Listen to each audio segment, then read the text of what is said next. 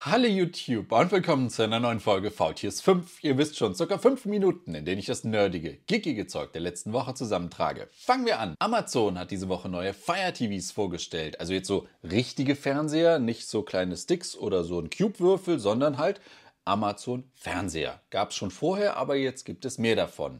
Es gibt jetzt die Serie 2, kleinere Größen mit Full HD Auflösung. Dann gibt es die Serie 4, auch größere Größen und dann eine 4K Auflösung. Die beiden Dinger haben dann so Basisfunktionen, natürlich Amazon Software drauf und und und und und und dann diese Sprachfernbedienung, wo ich dann mit Amazon Sprachassistenten ne, äh, in die Fernbedienung reden kann. Dann gibt es aber als drittes noch die Premium-Reihe, die Omni-Serie. Das sind dann die QLED-Fernseher oder die QLEDs. Die haben noch mehr Funktionen. Die haben zum Beispiel auch eingebaute Mikrofone drin, sodass ich die Fernseher dann permanent auch als Amazon Echo Lautsprecher benutzen könnte. Einfach auch so auf Zuruf, ohne dass ich was drücken möchte. Oder die haben eine Ambilight Beleuchtung. Und dann hat Amazon rausgefunden, so ein Fernseher läuft ja eigentlich nur so vier Stunden am Tag. Da, der müsste doch viel mehr laufen. Gut, die haben vielleicht bei den USA andere Strompreise, aber sie haben sich überlegt, Samsung hat ja so eine Frame-Nummer. Ne? Lassen wir doch auch äh, Bilder anzeigen. Man kann sich Kunstwerke anzeigen lassen. Oder es gibt sogar noch eine Beta-Funktion von generiere mir AI-Bilder. Nimmt man auch noch mit. Oder ich habe Widgets. Schöne Grüße hier äh, Amazon Echo Show 15. Ne? Diese Widgets in angepasster Form dann auch auf dem Fernseher anzeigen zu lassen, um das dann permanent da irgendwie zu sehen. Einziger Nachteil bei den Dingern, das sind alles Glossy-Fernseher, also keine Matte wie zum Beispiel beim Frame. Gucken wir mal, ne, in welche Richtung das geht. Jetzt gibt es wieder, die kommen raus, Rabattangebote, aber ich mache mal Glaskugelraten, es ist Amazon Hardware. Das heißt, das wird in regelmäßigen Abständen wahrscheinlich immer wieder rabattiert angeboten. Und dann hat sich Amazon gedacht, Google Stadia ist tot, lang lebe Amazon Luna. Äh, Amazon Luna gab es bei den Amis schon, jetzt kommt es zu uns ist Amazons Cloud Gaming Dienst. Ne? Rechenkapazität wird von Amazon in der Cloud bereitgestellt und ich brauche nur noch ein Eingabegerät und ein Display, wo ich mir mein Spiel anzeigen lasse, sei es ein Fernseher, ein Monitor, ein Smartphone, was auch immer. Und dann gibt es verschiedene Abstufungen. Amazon Prime-Kunden, die bekommen, ich glaube, ein paar Spiele im Monat, die die dann so zocken können. Dann kann man sich so ein Luna Plus-Abo besorgen. Dann hat man mehr Spiele, die man so lange zocken kann, wie das Abo halt läuft. Dann gibt es ein Ubisoft Plus-Abo, dann für die Ubisoft-Spiele. Äh, und dann gibt es, glaube ich, noch so ein eigenes Gaming-Studio, so Apple Arcade-mäßig, wo es dann so eigene kleinere Spiele gibt, so die Partyspiele oder sowas. Ich freue mich ja sehr, dass, dass da dieser Markt äh, wieder Leben bekommt vom Cloud-Streaming, ne? auch bei uns, dass es da mehr Anbieter gibt. Gerade Amazon ist ja eigentlich in einer starken Position, zu denen gehört ja auch Twitch. Und ja, das Ganze kann ich ja dann auch einfach zu Twitch streamen. Gucken wir mal, wie das Ganze wird. Und nicht nur Amazon hat neue Hardware vorgestellt, sondern auch Xiaomi. Endlich wurde die Note 12-Reihe offiziell für Europa angekündigt. Dazu muss man ja sagen, im Dezember wurde die Reihe ja schon für China angekündigt. Seit einigen Wochen kann man die Geräte schon problemlos in den Elektronikmärkten der Republik normal kaufen. Jetzt gab es das Event und was gab es? Note 12 in der 4G-Version, in Note 12 in der 5G-Version äh, und dann noch ein 12 Pro und dann natürlich das ultimative 12 Pro Plus. Grüße an die Namensgeber an dieser Stelle. Äh, unterschiedliche Prozessoren, unterschiedliche Ausführungen. Ne? Dann fängt es dann an mit Snapdragon 8, äh, 685er, dann noch ein Snapdragon 4 Gen 1. Die Top-Modelle haben dann Dimensity MediaTek-Dinger 1080er und unterschiedliche Kameras mal wieder. Startpreise so von 230 bis Richtung 500, je nachdem Ausführung und und und und und. Gucken wir mal, was die Reihe taugt. Wenigstens gibt es anscheinend überall vernünftige OLED-Displays. Und nicht nur Xiaomi hat neue Smartphones vorgestellt, sondern auch Huawei, also Huawei. Aber erstmal nur in China. Man munkelt ja, dass die Geräte dann auch in einigen Monaten zu uns kommen sollen. Die neue Huawei P60er-Reihe, yeah, nach wie vor nur mit 4G Hardware, also Snapdragon 8 Plus Gen 1, aber dann in der 4G-Version. Interessant, dass Qualcomm anscheinend keinen Snapdragon 8 Gen 2 nur in der 4G-Version für Huawei anbietet.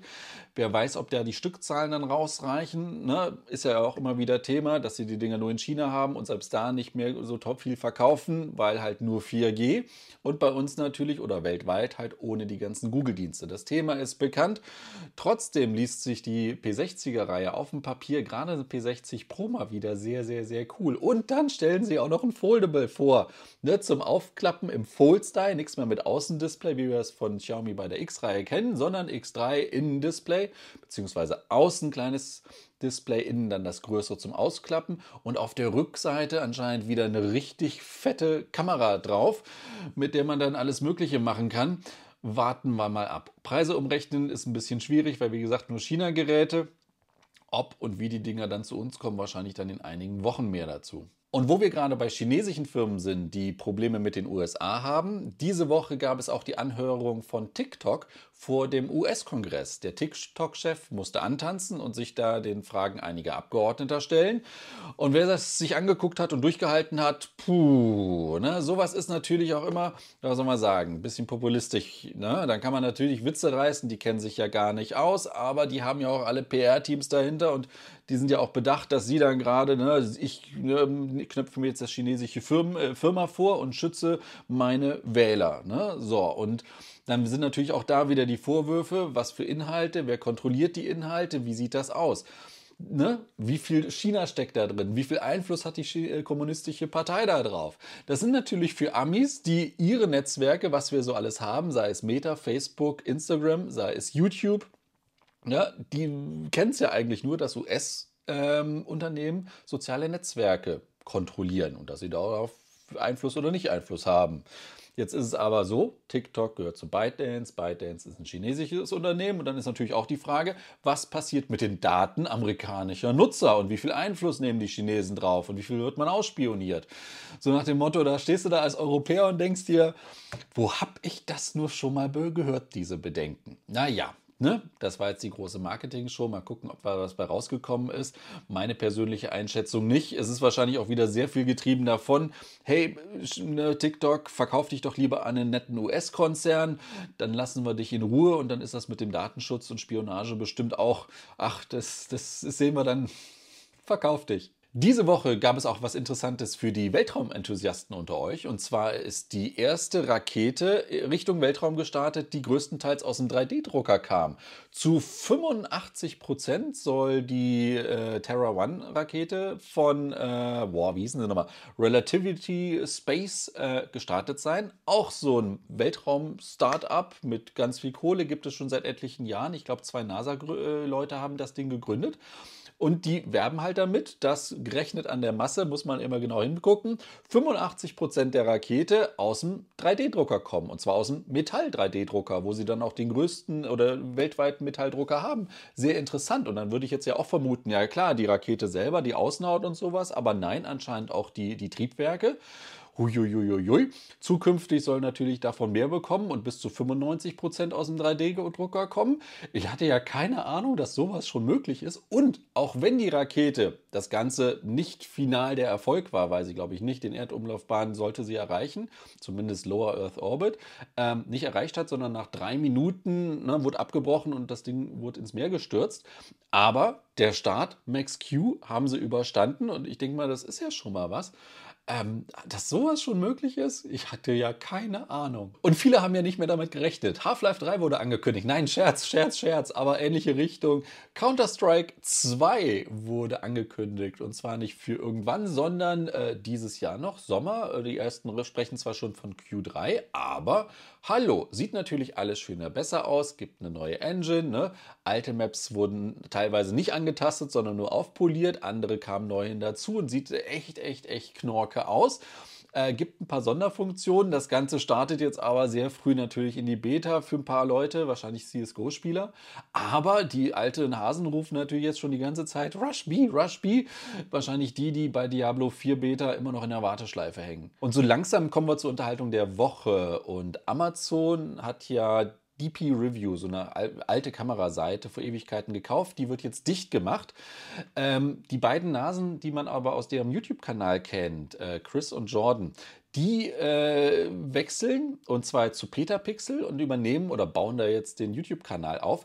Wer der Sache vielleicht hinterher trauert und gerade den äh, YouTube-Kollegen da vielleicht ne, mal gucken möchte, dann Petapixel, da heuern sie jetzt an. Gordon Moore ist diese Woche verstorben, einer der Gründer von Intel und auch langjähriger Chef. Und Moore sagt dem einen oder anderen was, genau, Moores Law, ne, das war derjenige, der vorhergesehen hat, dass es möglich ist, die Rechenkapazität im gewissen Zeitraum immer wieder zu verdoppeln. Und das ist ja auch eingetreten. Und es gibt aber leider keinen Film über Intel. Es gibt so viele Filme über Apple und Steve Jobs, aber Hollywood hat Intel irgendwie noch nicht entdeckt, die Geschichte. Naja, weil wir diese Woche aber so viel Amazon hatten, nehmen wir jetzt einfach Amazon Prime, The Consultant mit Christoph Waltz in der Hauptrolle.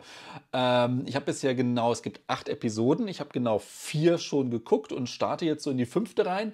Natürlich rätselt man bisher, man hat, sieht ja im Trailer schon viel, ne? irgendwie eine Computerspielklitsche oder Unternehmen, Spielehersteller, der Chef stirbt und er kommt jetzt und reißt das Steuer rum und ist halt mysteriös, ist er der Teufel, was führt er im Schilde und, und, und, und, und. Bisher fiebere ich noch mit, denke an zwei, drei Stellen, das hätte man jetzt aber vielleicht noch anders und mm, aber natürlich will ich wissen, wie es weitergeht und was da jetzt hintersteckt, deswegen bleibe ich dann. Deswegen bisher definitiv Anguck-Empfehlung. Und ein altes Squirty gibt es auch noch mal, The Big Bang Theory, auch ewig nicht mehr reingeguckt. Aber das soll es jetzt gewesen sein mit VTS 5, Folge 593 ist vorbei. Euch einen schönen Start in die Woche, macht es gut und tschüss. Wie cool ist das denn? Während des Videos rumlaufen. Hihi.